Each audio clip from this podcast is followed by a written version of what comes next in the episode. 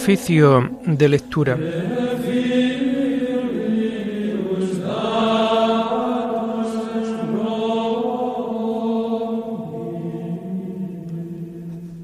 Comenzamos el oficio de lectura de este día 20 de marzo del año 2022, día en que celebramos el tercer domingo del tiempo de Cuaresma. Hacemos el oficio propio de este día. Señor, ábreme los labios, y mi boca proclamará tu alabanza. Gloria al Padre y al Hijo y al Espíritu Santo como era en el principio, ahora y siempre, por los siglos de los siglos. Amén. Venid, adoremos a Cristo el Señor, que por nosotros fue tentado y por nosotros murió. Venid, adoremos a Cristo el Señor, que por nosotros fue tentado y por nosotros murió. Venid, aclamemos al Señor, demos vítores a la roca que nos salva, Entremos a su presencia dándole gracias, aclamándolo con cantos. Venid, adoremos a Cristo el Señor que por nosotros fue tentado y por nosotros murió. Porque el Señor es un Dios grande, soberano de todos los dioses. Tiene en su mano las cimas de la tierra, son suyas las cumbres de los montes. Suyo es el mar porque Él lo hizo, la tierra firme que modelaron sus manos. Venid, adoremos a Cristo el Señor, que por nosotros fue tentado y por nosotros murió. Entrad, postrémonos por tierra, bendiciendo al Señor Creador nuestro, porque Él es nuestro Dios, y nosotros su pueblo, el rebaño que Él guía. Venid, adoremos a Cristo el Señor, que por nosotros fue tentado y por nosotros murió. Ojalá escuchéis hoy su voz. No endurezcáis el corazón como en Meribá. Como el día de Masá en el desierto, cuando vuestros padres me pusieron a prueba y me tentaron, aunque habían visto mis obras. Venid, adoremos a Cristo el Señor que por nosotros fue tentado y por nosotros murió. Durante cuarenta años, aquella generación me asqueó y dije, es un pueblo de corazón extraviado, que no reconoce mi camino. Por eso he jurado en mi cólera, que no entrarán en mi descanso. Venid, adoremos a Cristo el Señor, que por nosotros fue tentado y por nosotros murió. Gloria al Padre y al Hijo y al Espíritu Santo, como era en el principio, ahora y siempre, por los siglos de los siglos. Amén.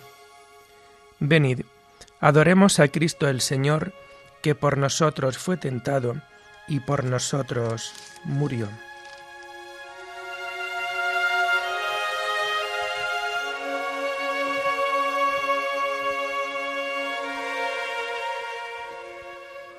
Hacemos el himno propio del oficio de lectura en este tiempo de Cuaresma y que encontramos en las páginas 35 y 36. Llorando los pecados, tu pueblo está, Señor. Vuélvenos tu mirada y danos el perdón. Seguiremos tus pasos camino de la cruz, subiendo hasta la cumbre de la Pascua de luz. La cuaresma es combate, las armas, oración, limosnas y vigilias por el reino de Dios. Convertid vuestra vida, volved a vuestro Dios, y volveré a vosotros, esto dice el Señor. Tus palabras de vida nos llevan hacia ti, los días cuaresmales nos las hacen sentir. Amén.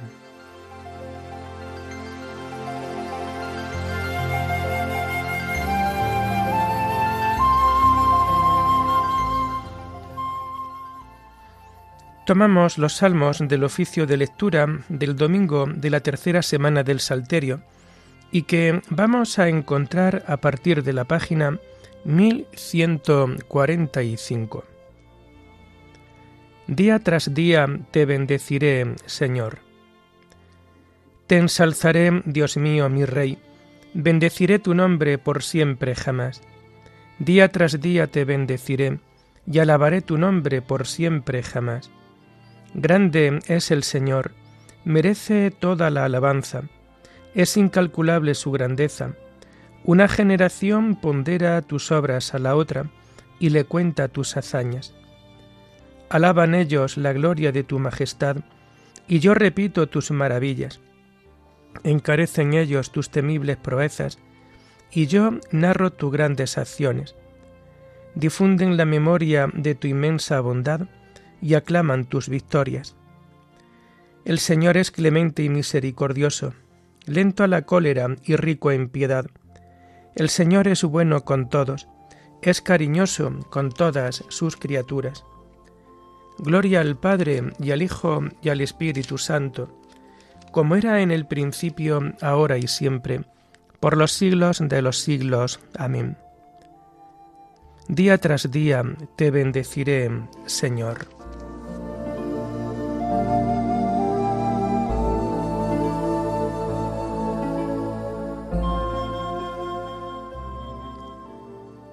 Tu reinado, Señor, es un reinado perpetuo. Que todas tus criaturas te den gracias, Señor, que te bendigan tus fieles, que proclamen la gloria de tu reinado, que hablen de tus hazañas, explicando tus hazañas a los hombres, la gloria y la majestad de tu reinado. Tu reinado es un reinado perpetuo, tu gobierno va de edad en edad. Gloria al Padre y al Hijo y al Espíritu Santo, como era en el principio, ahora y siempre, por los siglos de los siglos. Amén. Tu reinado, Señor, es un reinado perpetuo.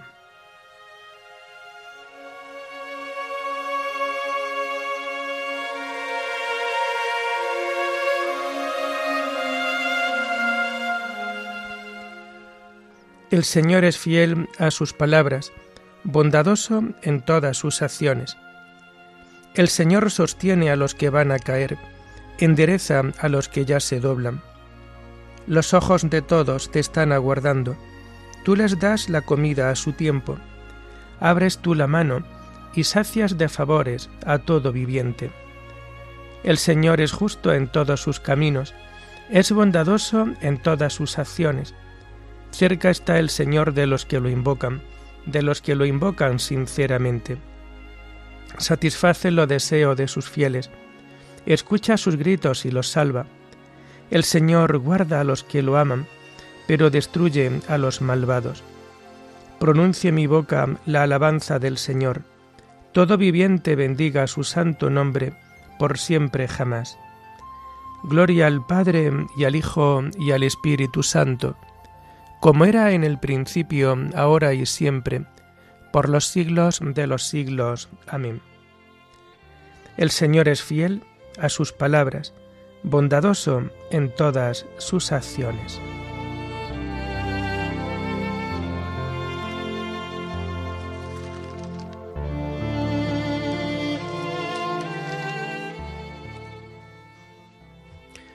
Las lecturas de este domingo tercero del tiempo de Cuaresma las vamos a encontrar a partir de la página 181.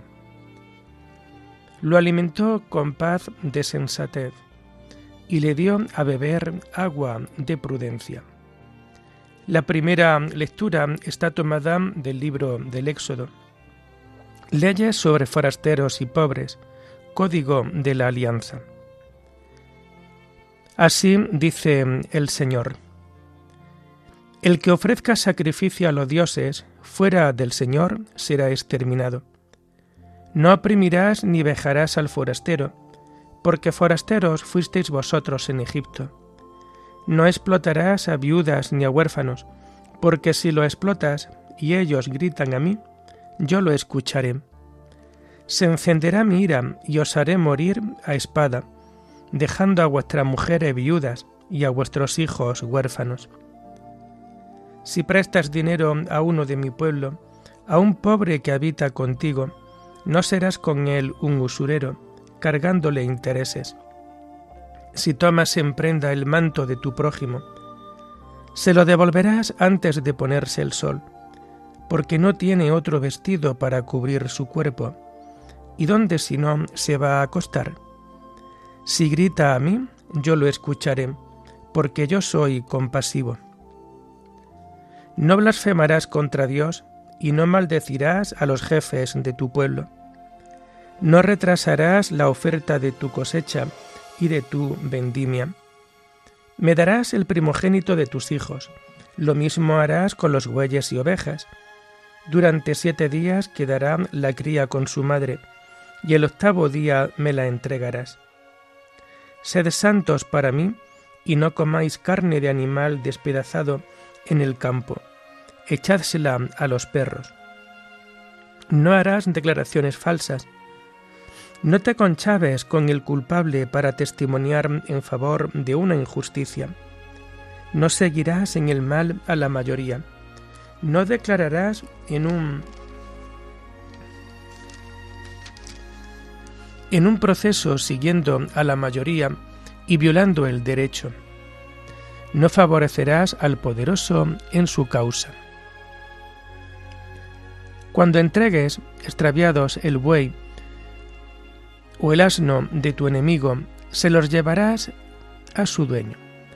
Cuando veas al asno de tu adversario caído bajo la carga, no pases de largo, préstale ayuda. No violarás el derecho de tu pobre en su casa. Abstente de las causas falsas. No harás morir al justo ni al inocente, ni absolverás al culpable, porque yo no declaro inocente a un culpable. No aceptarás soborno, porque el soborno ciega al perspicaz y falsea la causa del inocente no dejarás al forastero. Conocéis la suerte del forastero, porque forasteros fuisteis vosotros en Egipto.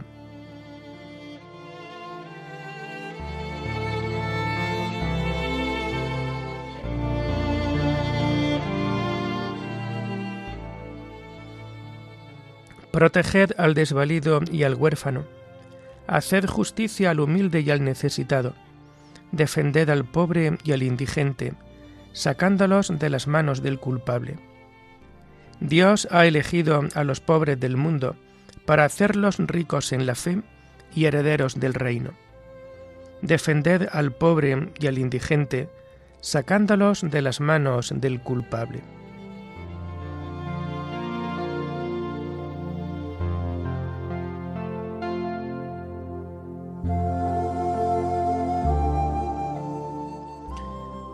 La segunda lectura está tomada de los tratados de San Agustín Obispo sobre el Evangelio de San Juan. Llega una mujer de Samaria a sacar agua. Llega una mujer. Se trata aquí de una figura de la Iglesia, no santa aún, pero sí a punto de serlo. De esto, en efecto, habla nuestra lectura. La mujer llegó sin saber nada, encontró a Jesús y él se puso a hablar con ella. Veamos cómo y por qué. Llega una mujer de Samaria a sacar agua. Los samaritanos no tenían nada que ver con los judíos, no eran del pueblo elegido. Y esto ya significa algo. Aquella mujer que representaba a la iglesia era una extranjera, porque la iglesia iba a ser constituida por gente extraña al pueblo de Israel. Pensemos pues que aquí se está hablando ya de nosotros. Reconozcámonos en la mujer y como incluidos en ella, demos gracias a Dios. La mujer no era más que una figura, no era la realidad. Sin embargo, ella sirvió de figura y luego vino la realidad. Creyó efectivamente en aquel que quiso darnos en ella una figura. Llega pues a sacar agua. Jesús le dice, dame de beber. Sus discípulos se habían ido al pueblo a comprar comida. La samaritana le dice, ¿Cómo tú, siendo judío, me pides de beber a mí, que soy samaritana? Porque los judíos no se tratan con los samaritanos. Ved cómo se trata aquí de extranjeros. Los judíos no querían ni siquiera usar sus vajillas. y cómo aquella mujer llevaba una vasija para sacar el agua. Se asombró de que un judío le pidiera de beber, pues no acostumbraban a hacer esto los judíos. Pero aquel que le pedía de beber tenía sed, en realidad, de la fe de aquella mujer. Fíjate en quién era aquel que le pide de beber. Jesús le contestó, Si conocieras el don de Dios y quién es el que te pide de beber, le pedirías tú, y él te daría agua viva. Le pedía de beber y fue él mismo quien prometió darle el agua. Se presenta como quien tiene indigencia, como quien espera algo y le promete abundancia, como quien está dispuesto a dar hasta la saciedad. Si conocieras, dice, el don de Dios. El don de Dios es el Espíritu Santo. A pesar de que no habla aún claramente a la mujer, ya va penetrando poco a poco en su corazón y ya la están adoctrinando. ¿Podría encontrarse algo más suave y más bondadoso que esta exhortación? Si conocieras el don de Dios y quién es el que te pide de beber, le pedirías tú y él te daría agua viva. ¿De qué agua iba a darle, sino de aquella de la que está escrito? En ti está la fuente viva. ¿Y cómo podrán tener sed los que se nutren de lo sabroso de tu casa? De manera que le estaba ofreciendo un manjar apetitoso y la saciedad del Espíritu Santo, pero ella no lo acababa de entender, y como no lo entendía, ¿qué respondió? La mujer le dice, Señor, dame esa agua Así no tendré más sed, ni tendré que venir aquí a sacarla. Por una parte, su indigencia la forzaba al trabajo, pero por otra, su debilidad rehuía el trabajo. Ojalá hubiera podido escuchar, Venid a mí todos los que estáis cansados y agobiados, y yo os aliviaré. esto era precisamente lo que Jesús quería darle a entender para que no se sintiera ya agobiada, pero la mujer aún no lo entendía.